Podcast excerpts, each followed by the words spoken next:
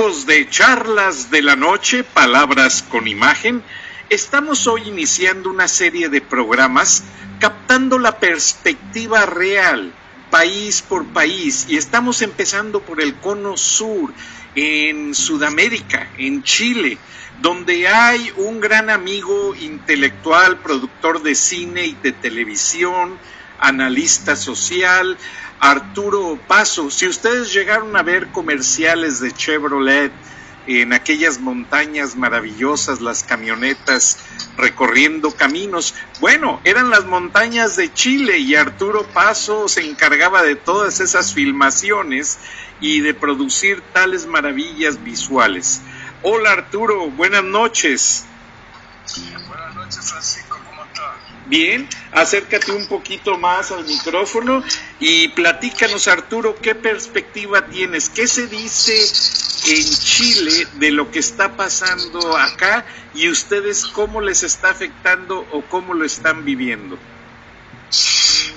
Bueno, hay, hay distintas situaciones. En Chile particularmente eh, nos pilló en un momento histórico bastante particular, porque desde el 18 de octubre del año pasado han habido manifestaciones sociales en nuestro país eh, muy serias, eh, que han tenido el país bastante revuelto, pero que han terminado en, la exigencia del pueblo de Chile de, tener una nueva constitución.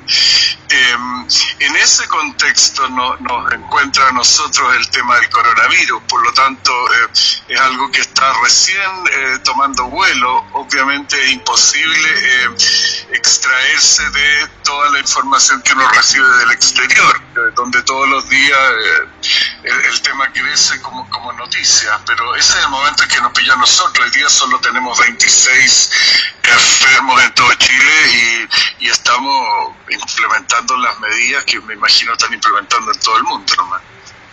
Ahora, Arturo, básicamente, y recordamos toda esa serie de manifestaciones contra Piñera, el presidente de Chile, que de hecho pedían hasta su renuncia. Ahora, y la ex primera dama de Chile, Michelle Bachelet, está en un alto cargo internacional y qué recomendación dio paralelamente a pedir respeto a los derechos humanos y ahora que el coronavirus está atrapando, mencionas que hay 26 casos en Chile ya, ¿qué medidas están viendo? ¿Están restringiendo áreas? ¿Están restringiendo asistencia a las escuelas? ¿Qué está pasando, Arturo?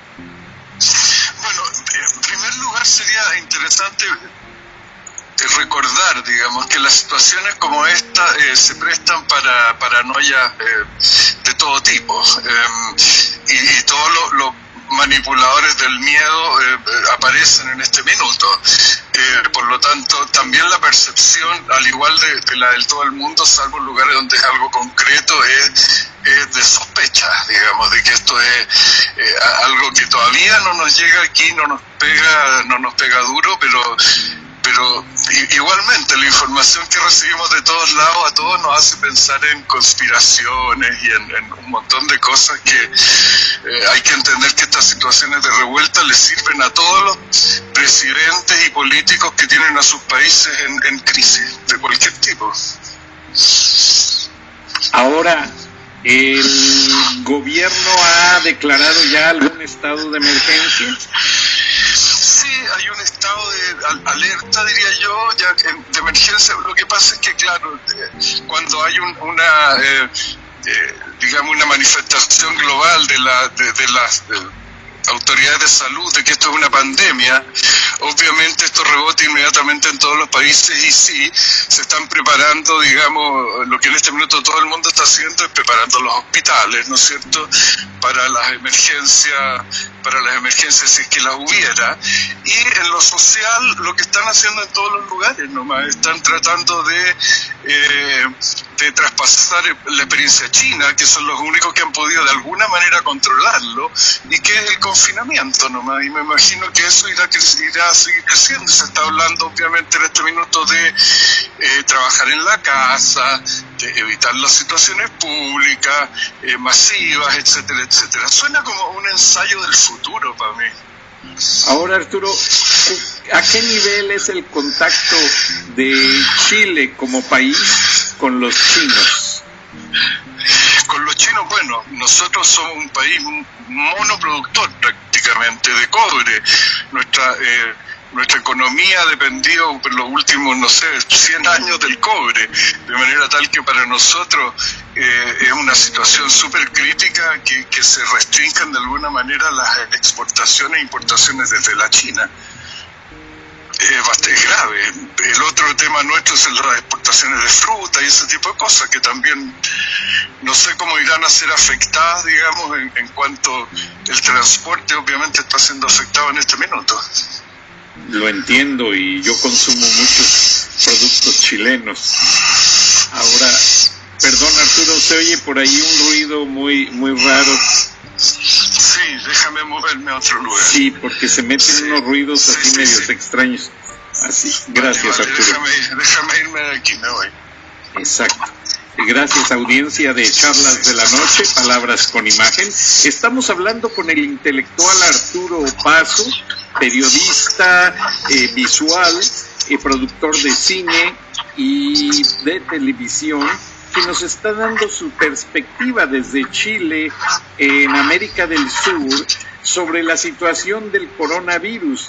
Él nos recordaba que el país está saliendo de una serie de crisis y protestas que se generaron a partir de septiembre del 2019 y que fueron finalizando con el año y que actualmente el país está demandando una nueva constitución. Recordemos que Chile salió de una dictadura militar muy larga a cargo de Augusto César Augusto Pinochet y que fue quien mantuvo al país pues gobernado a su manera.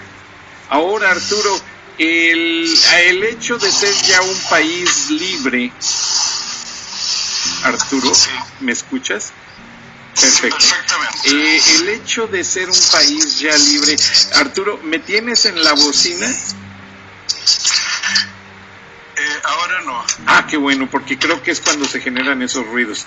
Entonces, eh, están, eh, salieron ustedes técnicamente hace poco tiempo de la dictadura.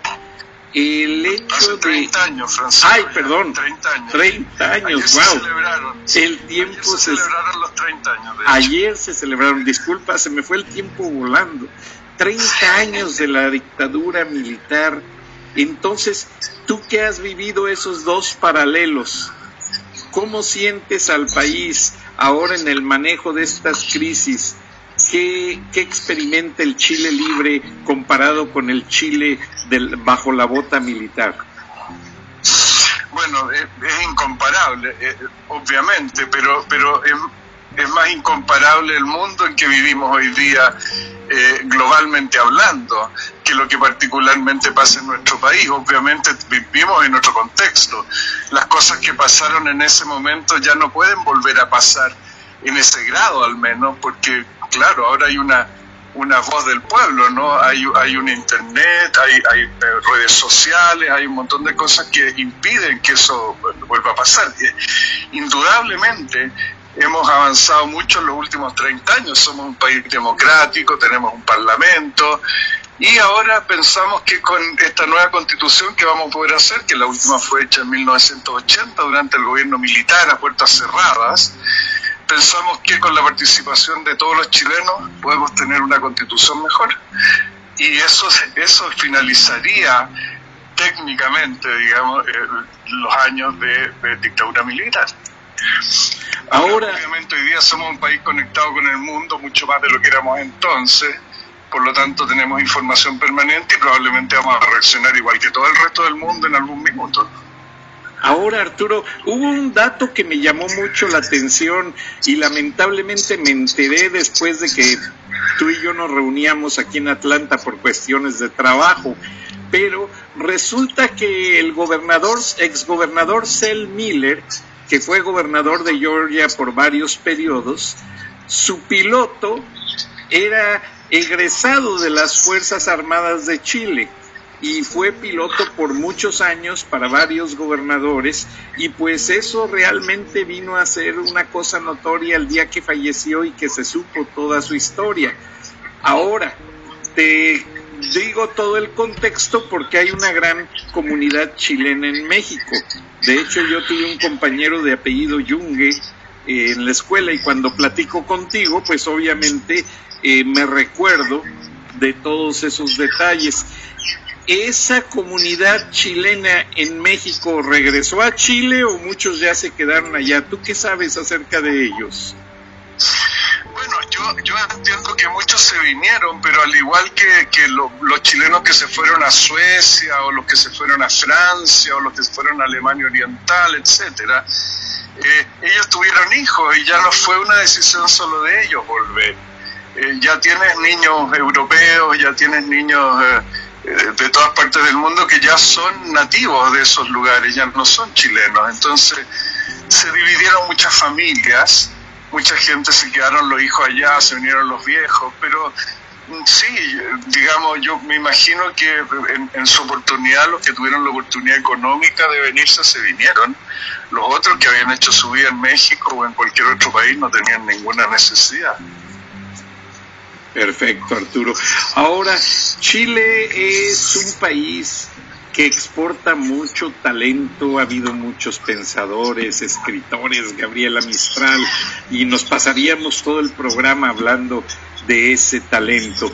Pero actualmente la juventud, las nuevas generaciones, ¿qué es lo que tú ves que le están dando al mundo? ¿De qué manera esas nuevas generaciones se están encauzando hacia el mundo moderno? Yo creo que nosotros hemos recibido una lección muy grande en los últimos meses aquí en Chile de, esa, de la juventud, que eh, por muchos años ha sido estigmatizada como una juventud apática, una juventud sin, opinión política, eh, sin opinión social ni nada. Y la verdad es que el día 18 de octubre del año pasado, un joven decidió no pagar el, transporte subterráneo, saltó por encima de de la, de la valla, digamos, donde hay que poner el, token, y se desató una revolución joven, se desató una revolución de jóvenes que salieron a la calle y sí tenían pensamiento y sí tenían ideas. Y a diferencia de nosotros, se podían organizar en 30 segundos. Eh, eso hizo una gran diferencia y yo creo que recibimos una gran lección eh, de parte de ellos. Yo creo que ellos están aportando eso, su libertad de expresión, su posibilidad de libertad de expresión y muchas otras cosas, incluida las, eh, todos los asuntos de género, ¿no? De cómo nos están eh, mostrando la sexualidad de una manera totalmente diferente. Muchos de nosotros viejos ya estamos recién entendiendo lo que es un abuso, una mujer, o lo que es un, eh, lo que es haber traspasado límites que quizás no estábamos conscientes que eran así. Eh, yo creo que nos han enseñado muchas cosas. Claro. Ahora, Arturo, realmente, aparte de esta gran enseñanza contemporánea, de todo este nuevo eh, reposicionamiento que está haciendo la juventud y que esas protestas tuvieron una gran proyección mundial toda la prensa mundial habló de estas protestas de jóvenes chilenos y como Chile todavía se le identifica bajo el yugo de la bota militar, porque yo todavía tengo muy presente pues aquel ataque al Palacio de la Moneda y pues la caída de Allende y bueno, la entrada de Pinochet y nos quedamos nuestra generación muy muy admirados con toda esta situación, pero dentro de lo que viene a ser el nuevo contexto, eh, la nueva faceta. Arturo, y después de ese levantamiento de los jóvenes, y corrígeme si estoy equivocado, el presidente eh, chileno Piñeira había declarado, porque él era ejecutivo de televisión, dueño de canales, dijo que iba a vender sus canales de televisión y las exigencias sociales pues hicieron ver que no, no lo hizo. Ahora, eh, corrígeme, ¿qué ha pasado en el ambiente? porque tengo entendido pues que la televisión fue muy influyente en todo este aspecto social de cambio en Chile. Eh, danos una fotografía, qué fue lo que pasó, qué hizo Piñeira con sus canales, en qué quedó el proyecto de CNN Chile, eh, porque se regresó Rolando Santos y ya no se sabe exactamente en detalle qué está pasando. Sí, mira, eh, la verdad es que Piñera de hecho vendió su canal eh, al principio de su, de su mandato, digamos, creemos que lo vendió en su primer, en su primer gobierno. pero los canales de televisión, los canales de televisión en este país son como en todos los países, me imagino, eh, hay uno que está asociado con Fox, por ejemplo. Eh, eh, CNN tiene asociación con Chilevisión y con Televisión Nacional, los he visto transmitiendo juntos, pero básicamente seguimos teniendo cuatro canales, o sea, cinco canales de aire, digamos, de los cuales dos son pertenecen a millonarios. Uno, uno es de Luxic, que es un multimillonario chileno, y otro es de una familia riquísima, dueña de tiendas de departamentos, etcétera, etcétera. Los otros dos entiendo que tienen combinaciones o asociaciones de algún tipo con canales extranjeros, de manera tal de que, como en todos los lugares, nuestra información es bastante sesgada eh, siempre en estas situaciones. Em, y obviamente cada día toma más importancia lo que es la información vía Internet y vía redes sociales, etcétera, asumiendo todos los riesgos que eso implica de recibir noticias falsas, o, etcétera, pero ya las recibimos, ¿verdad? En, los medios tradicionales, así que imagino que tendremos que aprender a filtrar solamente. O sea que ustedes también han escuchado el famoso término fake news. Obviamente, por supuesto. Esa es la herramienta que tienen hoy día los, los, políticos y todos los que quieren hacer su, sus carreras. Y, hay, hay varios presidentes que están eh, se, se lucieron haciendo eso. Ustedes tienen uno bastante cercano, ¿no? En efecto. Ahora, Arturo, eh, básicamente esas sociedades de los canales Fox y CNN, ¿con qué canales se dieron respectivamente para que la audiencia quede bien ubicada? Eh, mira, tendría que, no, no, no, estoy muy claro yo, pero entiendo que hay un, eh, un, canal que entiendo que es Megavisión, que puede ser el canal que está, el canal de esta, de esta familia eh, millonaria, em, que está asociado con, con, em, con Fox y está asociado Televisión Nacional con CNN, hacen programación juntos, tienen en la mañana un canal como de noticias que está dentro de la programación eh, de HD que eh, em, emite noticias todo el rato y, eh, en asociación con, con, Televisión Nacional. Son prácticamente las mismas noticias de Televisión Nacional. Pero CNN Chile todavía existe. Yo no lo he visto existiendo independientemente, no. Existe como eh, asociado con, con estos canales que en realidad es la programación de ellos la que pasa por programación CNN, por lo que yo he visto al aire. Ah, porque acá se pretendió hacer CNN latino y fue un desastre y salió del aire, solamente queda CNN en español y pues le están dando oxígeno para sobrevivir. Ahora, claro, no tiene, no tiene una, una, una identidad propia, digamos, sino que está colgado de, de, otros canales, surtiendo, poniendo su firma más bien, ¿no? Como un franchising o algo así. ¿Y qué aceptación tiene en Chile?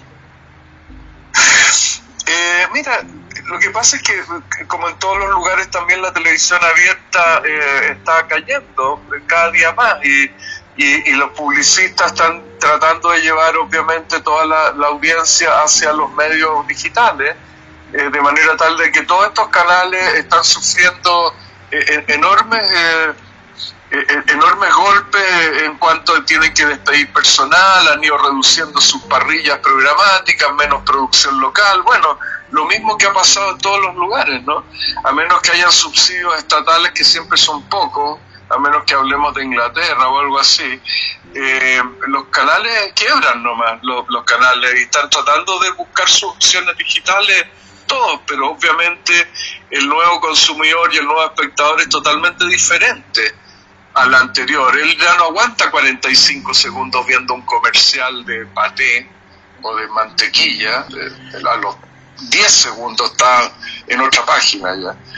Así que yo creo que eso ha sido... Eh, eh, yo veo los últimos días de eso y, veo en la publicidad, con la cual he estado ligado muchos años, veo la, la publicidad agonizante no sabiendo realmente cómo manejársela. Porque mira, pasan cosas como lo que acaba de pasar en Chile. De repente, la gente es la que se pone de acuerdo y, se pone, nos pusimos de acuerdo los ciudadanos y exigimos una nueva constitución. La pregunta es, ¿se van a tener que poner de acuerdo los gobiernos para manejar cosas como el coronavirus o vamos a ser los civiles que nos vamos a terminar organizando?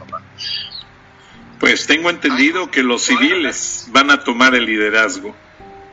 ¿Viste? Claro, es un mundo diferente. Por eso los políticos están tan desprestigiados y están tan desorientados. Porque no, no entienden este mundo. Porque, claro, la mayoría son viejos.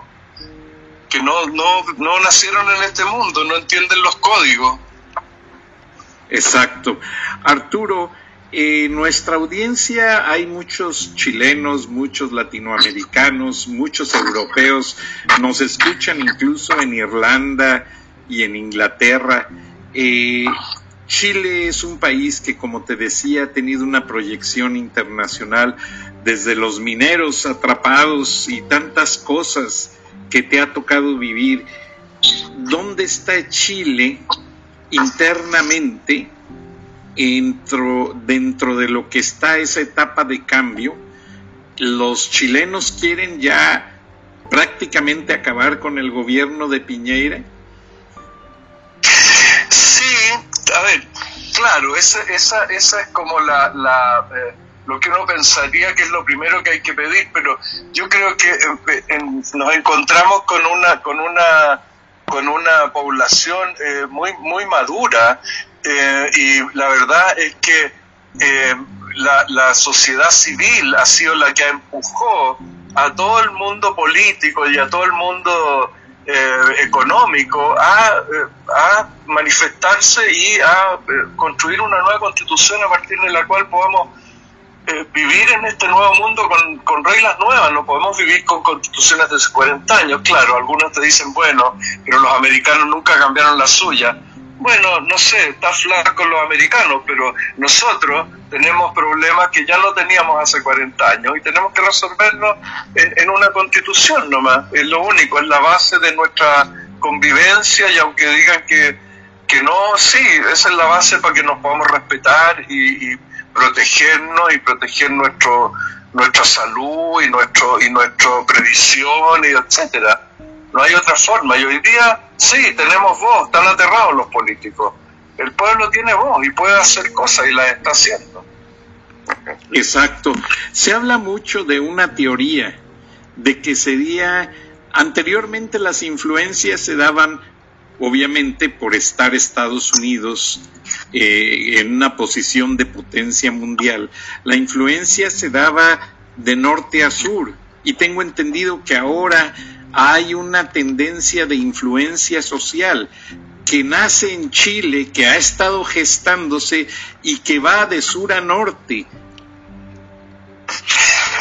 ¿Tú dices del continente? Sí, del continente. Mira, eh, es un poco, sería un poco presuntuoso eh, para mí como chileno decir eso, pero yo, yo creo que indudablemente muchas cosas que están pasando en, el sur de América eh, van a seguir influyendo y van a influir cada día más. Y, y, nuestra y nuestra globalización eh, va a seguir creciendo. Y sí podemos influenciar en, algunas cosas. Eh, evidentemente ya no todos están mirando Estados Unidos. Ya China ya es el protagonista número dos y hoy día es el número uno con esto del coronavirus. Entonces el mundo está cambiando, indudablemente los talentos eh, van, van a salir de cualquier lado hoy día, no, no de aquí necesariamente. Ahora, lo que, lo que sí asusta, a mí me asusta, es que este, este, estas eh, olas de miedo y de terror que pueden ser utilizadas eh, muy malévolamente por algunos, impliquen, por ejemplo, como cosas relacionadas con la inmigración, ¿no? O sea, que detengan la inmigración. Imagínate lo que significa cerrar la frontera. Significa que resuelve, entre comillas, un problema grave que tienen de inmigraciones en todos los países. Eh, si uno lo quisiera mirar eh, de esa manera, eh, es conveniente, digamos. entonces, vamos a ver cómo, cómo desciframos este minuto en el futuro, ¿no? las cosas normalmente hacen sentido después. Sí, pero por ejemplo, estaba leyendo anoche en un diario chino, entiendo poco mandarín y me disculpo por si no estoy interpretando bien, pero el hecho es que tú sabes que Italia fue completamente cerrada al mundo. Nadie entra, nadie sale, pero ya están saliendo dos buques de la Marina China con equipo médico a Italia. Entonces incluso llevan hospitales portables, de esos que se ensamblan en cuestión de horas, para atender el problema del coronavirus. Ahora, tú lo sabes, China está en el mismo territorio que está Europa, que está Rusia. La eminente caída de la Unión Europea con esta tendencia de iniciar el Brexit no le da una nueva perspectiva a China y a Rusia para manejar de una manera más influyente Europa, pese a que la Unión Europea ha caído de la gracia de Donald Trump y viceversa? Bueno, es difícil decirlo porque eh, la verdad es que Claro, e, esta situación del coronavirus es perfecta para esos planes, digamos, ¿no es cierto? Porque se aísla Europa, Europa entera tiene que cerrar su frontera entre un país y otro, ¿no es cierto? Suena como eh, maquiavélicamente como la situación ideal para una cosa como esa, pero no es difícil eh, pensar eh, correctamente tratando de interpretar lo que podría ser Trump en el futuro, ¿no? Eh, ayer eh, ya no deja entrar, eh, entiendo por lo que escuchamos nosotros en las noticias aquí, ya cerró las fronteras para la entrada de los europeos a Estados Unidos en el próximo mes. Entonces, cuando, cuando hay reacciones de ese tipo es difícil predecir qué es lo que va a pasar. Evidentemente van a haber alianzas nuevas y, y van a haber eh, esto se está moviendo mucho más rápido de lo que cualquiera habría pensado. Y, tener, y ustedes tienen elecciones luego. Exactamente, y ustedes, si no desatendemos ese punto de influencia de Chile, yo lo vi con la crisis de Bolivia. Cuando Evo Morales sale y entra un nuevo gobierno, eh, es toda esa influencia de cambio que empezó con los chilenos. Si tú te das cuenta por el timeline, la línea del tiempo, empiezan los jóvenes chilenos a influir con esas protestas. Evo Morales cae y así va sucesivamente el movimiento que es social, de sur a norte. Hay, hay para mí el ejemplo más, más eh, fuerte, digamos, de lo que tú estás diciendo es eh, en, lo, en lo que se refiere a la identidad de género. Eh, hay, ha habido mucha, mucha eh, discusión respecto a la, paridad. Dentro se, se, aprobó la paridad, por ejemplo, entre hombres y mujeres en el Congreso. Tiene que haber la misma cantidad de hombres que mujeres en el Congreso a partir de ahora. Y eso, eh, incluso han habido, eh, eh, hubo, hubo una, una, canción que se cantó aquí durante las protestas, que era una canción feminista que hablaba del violador, que se tradujo a varios idiomas, que lo, cantaron en Francia, lo cantaron en Alemania, en alemán. El, Sí, hay una influencia, pero te diría que en temas como eso es aún más fuerte, pero que son parte de lo mismo al final. Son los jóvenes diciéndonos que eh, hay un mundo diferente con el cual nosotros no hemos aprendido y no vamos a aprender probablemente a lidiar. Y bueno, como lo pasó a nuestros padres con nosotros, nos tendrán, los tendremos que dejar pasar, ¿verdad? Porque es de ellos este mundo, eh, ellos lo entienden mejor que nosotros. Qué bueno, Arturo, que tuvimos la oportunidad de conceptualizar contigo, escuchando todas tus experiencias de lo que está pasando en Chile, en Sudamérica. Ahora, si a ti te dijeran actualmente, por ejemplo, ustedes son los principales exportadores de cobre en el mundo y China es uno de sus principales clientes. ¿Qué, aparte de esa relación comercial, qué relación le ves en un futuro cercano? ¿A Chile con China? Exacto.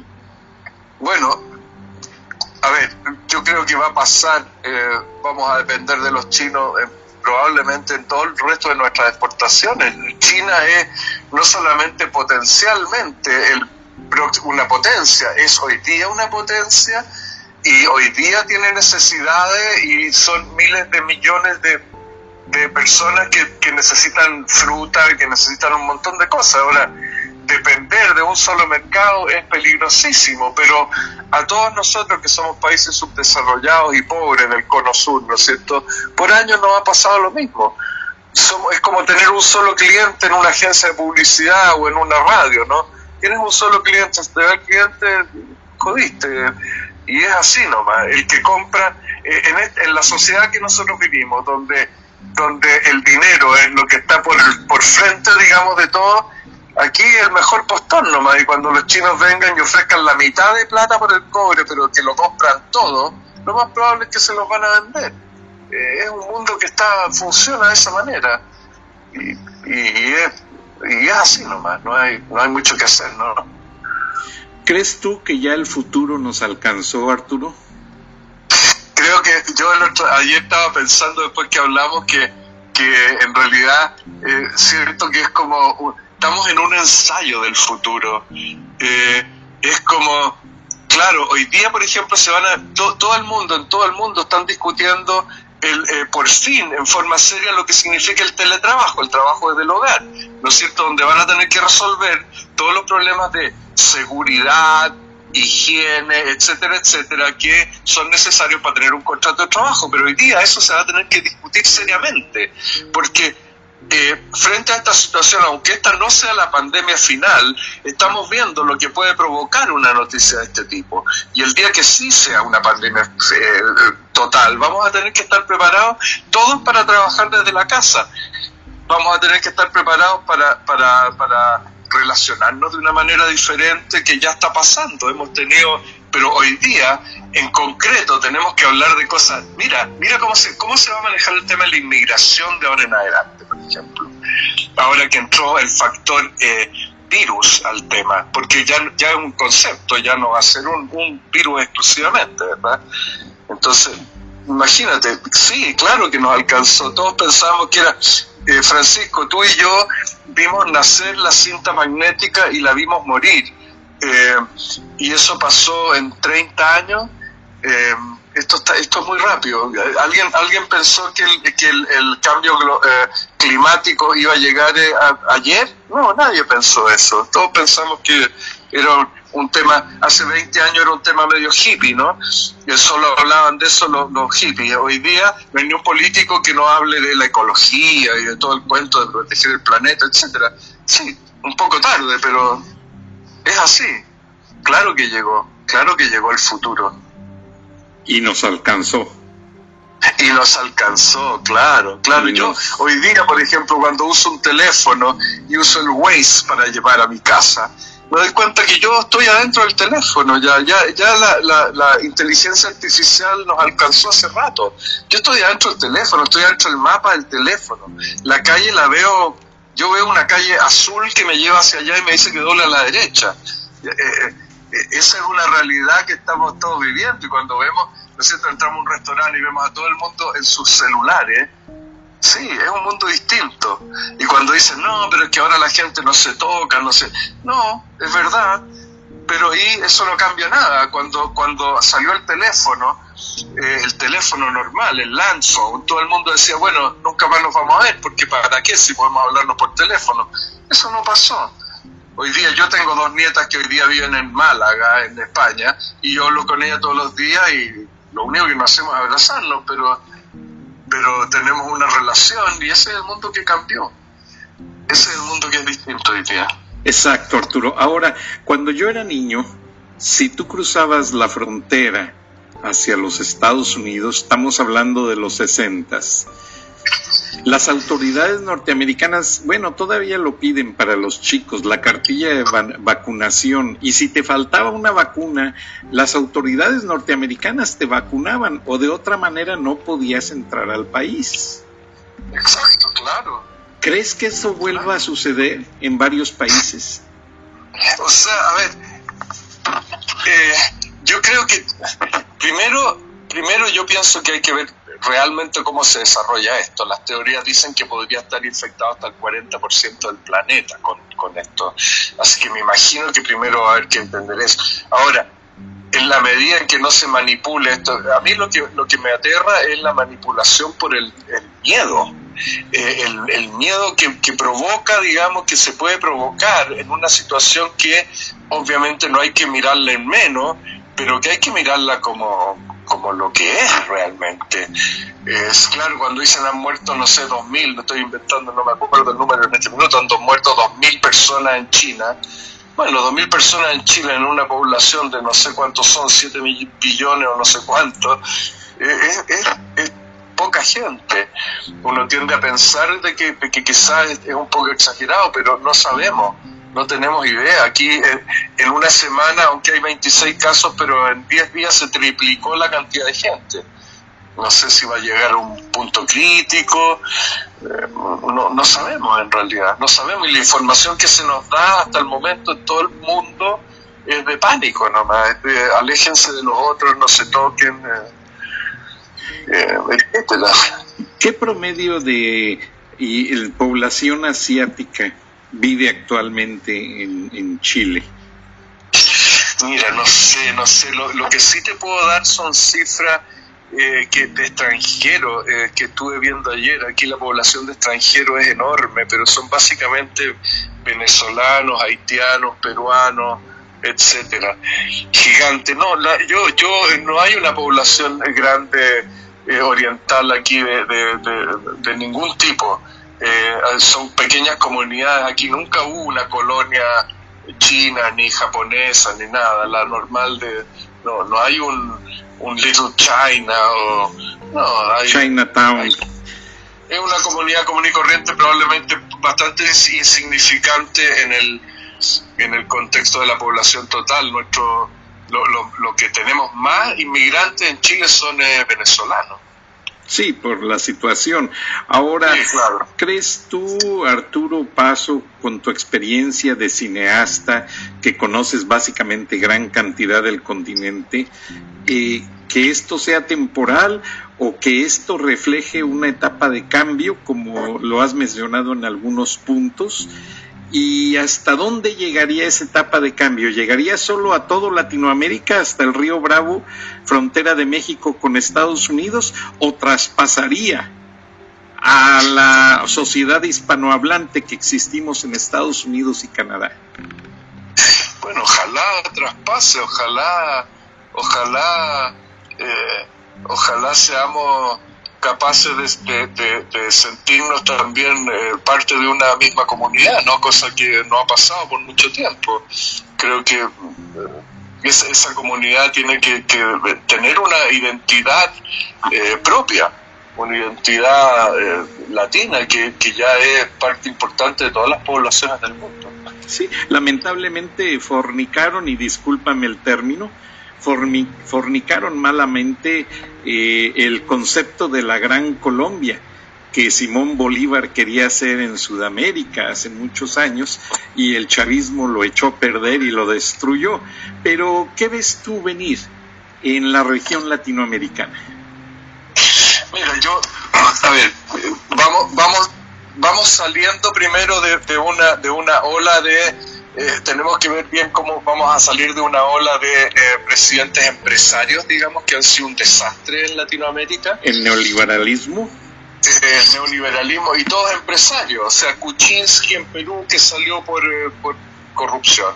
Después tienes al, Piñera en Chile, que es un empresario. Después tienes a Bolsonaro, que es otro empresario. Después tenías a Macri, que era otro empresario. Después teníamos todos los países. Mira, igual como en los 80 estaba de moda que los países los gobernaran militares, por alguna extraña razón nosotros nos metemos en modas conjuntas y, las últimas décadas han sido de empresarios que finalmente no han resuelto nada, entre otras cosas porque cambió el mundo, pero básicamente porque siguen teniendo el mismo pensamiento.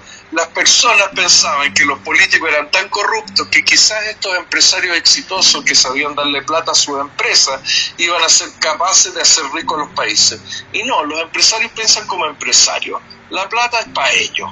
Por lo tanto, estos países han tenido que sufrir eso durante todos estos años. Me imagino que es lo que pasó en Argentina. Volvieron a Cristina, ¿no es cierto? Y, y en Chile yo me imagino, por, por lo que estoy olfateando, probablemente no haya otro gobierno de derecha. Eh, me imagino que, que, la política seguirá el curso de, eh, normal que seguía antes y hablar, seguirá viendo alternancia, y, pero es un mundo distinto. Yo creo que es un mundo complicado para los políticos tradicionales.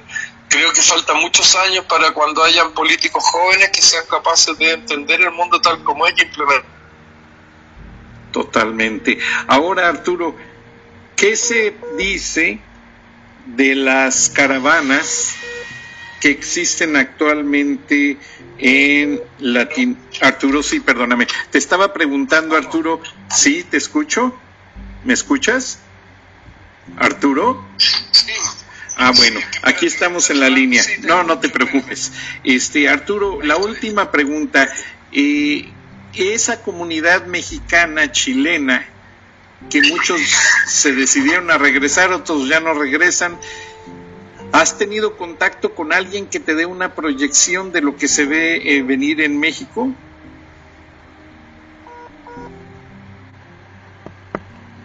Gracias audiencia de charlas de la noche, palabras con imagen, regresamos con el intelectual Arturo Opaso, quien nos está dando una franca y abierta perspectiva, no solamente con lo que pasa con el coronavirus, sino que yéndonos un poco más allá socialmente, ¿qué nos está enseñando esta experiencia en este momento de que la humanidad básicamente está volcando su vista a las autoridades y ver la manera en que se manejan muchos aspectos de manera positiva, de manera negativa, creo que es el momento de evaluar perfectamente hacia dónde vamos y qué es lo que tenemos que hacer como sociedad. Buenas noches, Arturo. Buenas noches, Francisco. Estamos en vivo desde Chile, Sudamérica, una gran ciudad, Santiago. Eh, ya le dijimos a la audiencia lo que pasa con las protestas, con el clamor de una nueva constitución. Ahora tú has viajado muchísimo. Dinos qué rango tiene ese cambio en el estado actual de muchos países. Ya hay un Bolivia con nuevo gobierno que rechazó a Evo Morales, en el que se ven muchas cosas venir. Eh, el kirchnismo, o sea, Cristina Kirchner, regresa básicamente como la intelectual que manejará el gobierno de Argentina ante básicamente la, el fracaso de Macri ¿Qué se ve venir? ¿Qué, ¿Qué postulas en tu pensamiento sobre los cambios que se ven a corto plazo? Bueno, yo realmente el cambio más radical que veo a corto plazo es la participación de, de, la humanidad, como dices tú, en las decisiones y en las opiniones en sus respectivos países. Eh, el descubrimiento de los ciudadanos de que tienen pueden tener el poder que no tenían hasta ahora porque estaban detrás de organizaciones eh, y estructuras políticas anticuadas, ¿no es cierto?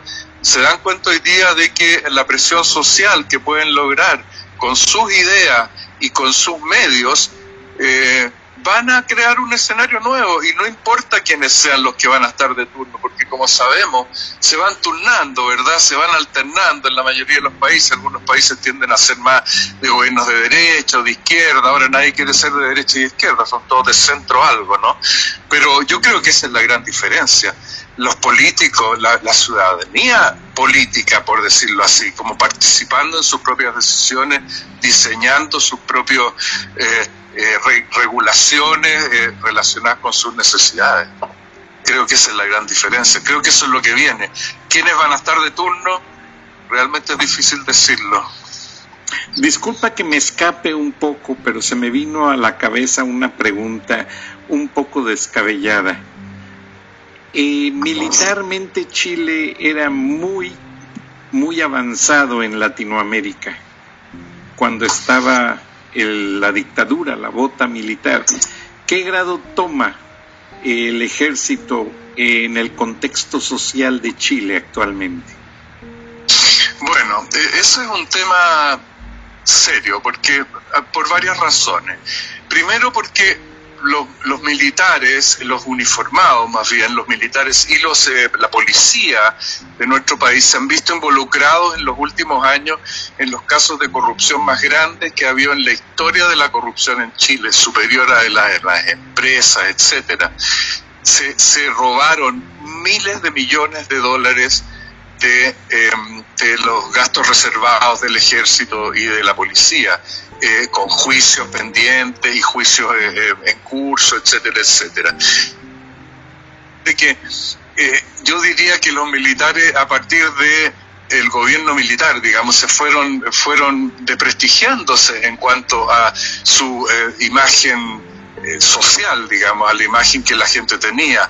en este minuto, no, no realmente en Chile, eh, cuando hubo estos desórdenes, ¿no es cierto?, eh, protestas en los meses pasados, eh, Piñera inmediatamente sacó los militares a la calle, la primera vez, donde hubo más abusos que lo que tenía la policía, porque obviamente ellos no saben reprimir, ellos saben solamente atacar, ¿no es cierto?, están preparados para eso. A tal punto que cuando volvió a llamarlo para que salieran a la calle y le dijeron que no. Y la verdad es que es así. Y ellos, yo, eh, la interpretación mía es que la verdad es que los militares están sumamente ofendidos todavía con la derecha de este país, porque luego de,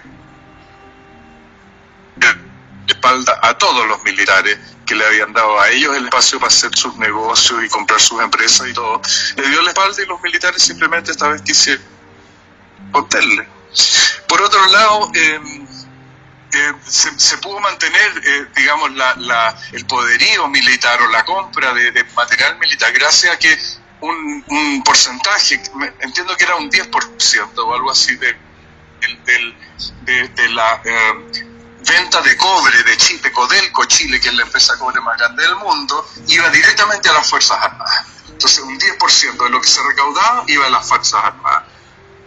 Wow, es bastante. Es bastante no, no, tengo precisa información, pero entiendo incluso que puede haber sido hasta un, puede haber sido hasta un monto fijo independiente de la venta, no sé. Eso ya no sucede. Le dan ese porcentaje. Wow. A, las Fuerzas Armadas. Qué interesante, Arturo. Y esta fuerza represiva, eh, básicamente los carabineros, el ejército, pues eh, realmente ya no se encargan de la seguridad nacional en ningún país. En muchas partes estamos viendo que ha cambiado ese concepto. Ahora esas Fuerzas Armadas pues realmente están para pues básicamente intimidar al pueblo. ¿Está pasando lo mismo en Chile? Bueno, han tratado que pase eso, pero la verdad es que no, como te digo, trató Piñera de sacar eh, a los militares a la calle, los militares la primera vez dijeron que sí, después dijeron que no, todas las próximas veces. Eh, ellos salen con su reputación de eh, mala, digamos, y, no resuelven nada. No, no creo que los vuelva. Eh, eh, es, muy, es muy impopular en Chile sacar militares a la calle. No hay nadie, ni de derecha ni de izquierda, que esté de acuerdo con eso, porque la verdad es que eh, tenemos un trauma con el tema y nadie quiere que eso se vuelva a repetir. Me imagino y lo entiendo perfectamente. Ahora, Arturo, ¿qué ha pasado básicamente con la familia de Pinochet? ¿Quedó en el olvido, están exiliados, están en Chile. Eh, ¿Cuál es la condición que guardan? Entiendo que están en Chile, viven, que, viven aquí y todo. La señora, la eh, esposa del, señor, eh, está viva todavía, tiene no sé cuánto, 90 y no sé qué años. Em, em, y los hijos, bueno, han tenido varias situaciones, eh, no, no, no, es una noticia muy muy eh, vigente, ¿no? ¿no? No se escucha hablar de la familia Pinochet. De, repente se escucha hablar de que, no sé, le están embargando propiedades porque descubrieron, no sé, 70 millones de dólares irregulares afuera, entonces le han embargado propiedades, pero se escuchan noticias de ese tipo y muy a lo lejos. La verdad es que no, de ellos no, no, no, no hay ningún público. No, y si lo hubiese, como que lo tapan. ¿No crees? Es que no hay.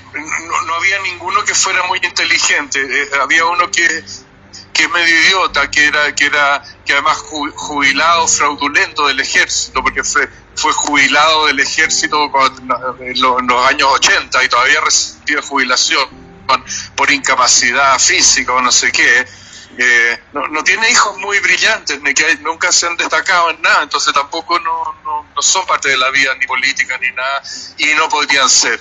La derecha les dio la espalda absolutamente y, la izquierda eh, obviamente no quiere saber nada con ellos. ¡Wow! Qué, qué cosas tan impresionantes en el sentido claro de que como todo en la vida tiene un precio y se paga muy alto por los abusos, por... Ah, ¿Perdón? Repítemelo porque no te capté, Arturo. Así es, pues se piensa muchas veces... No, que se piensa muchas veces que los privilegios económicos, eh, que es lo que nos han enseñado toda la vida, que es lo que hay que perseguir, eh, dan la felicidad y, se dan cuenta que no y que después eh, han pasado una vida sufriendo, acumulando cosas y no se pueden llevar nada cuando se mueren y se sus familias se pelean, es un desastre, ¿no? Eh, y en el caso de esta gente, claro, tienen plata, probablemente guardaron algo de plata, pero son repudiados en cualquier parte donde van. Eh, eh, nadie se puede llamar Pinochet y decirlo así con toda soltura y decir que, es como llamar, es como ser de apellido Hitler, ¿no? Sí, exactamente, como aquel famoso Eichmann en general nazi que fue descubierto en, en, Argentina y encarcelado. Sí, claro que sí, claro que sí. Este, Arturo, ¿algo más que desees agregar a esta interesante entrevista? No, Francisco, nada más en realidad. Estoy, eh, me gusta lo que está pasando, no, no, me, no, me, no me disgusta, no estoy, no, no estoy asustado, me parece que es un momento de oportunidades eh, ahora nos vamos a dar cuenta cómo nos manipulan, cómo nos hacen tener miedo, cómo nos hacen reaccionar, cómo nos tenemos que organizar como ciudadanos para poder, ¿no es cierto?, eh, enfrentar este mundo de las comunicaciones que nos trata como de, hacer trampa, ¿no? Eh, es un mundo lleno de oportunidades. me gustaría poder vivir unos años más para ver qué es lo que va a pasar, pero... Ya verás que sí, Arturo los vamos a vivir. Pienso que ya verás que sí los vamos a vivir y vamos a estar en otra entrevista cuando pase toda esta crisis del coronavirus y hablando cuál es el futuro de nuestros nietos. ¿Qué te parece? Me parece muy bien, pues, muy bien. Ya tengo tres, así que te puedo hablar con toda autoridad. Ah, perfecto. Yo todavía no llego a esa parte, pero vieras que la añoro y ojalá Dios me dé la oportunidad. Arturo Paso, cineasta, productor de televisión, y un intelectual chileno que nos ha dado la oportunidad de catalizar eh, aspectos de la vida internacional y los aspectos de cambio que Chile está proyectando al mundo, desde sus mineros de Chile, desde la dictadura militar de Pinochet, desde muchos aspectos que los estudiantes han proyectado y que no han permitido que decaiga esa protesta masiva que ha elevado las voces del mundo. Gracias Arturo, te agradezco esta oportunidad y estaremos en contacto en otra oportunidad. Gracias Arturo, buenas noches y nos hablamos próximamente. Arturo, parece... Buenas noches Francisco, un agrado hablar contigo. Gracias Arturo. A la audiencia de Charlas de la Noche les agradezco el favor de su atención y estaremos en contacto mañana a la misma hora. Buenas noches, hasta entonces.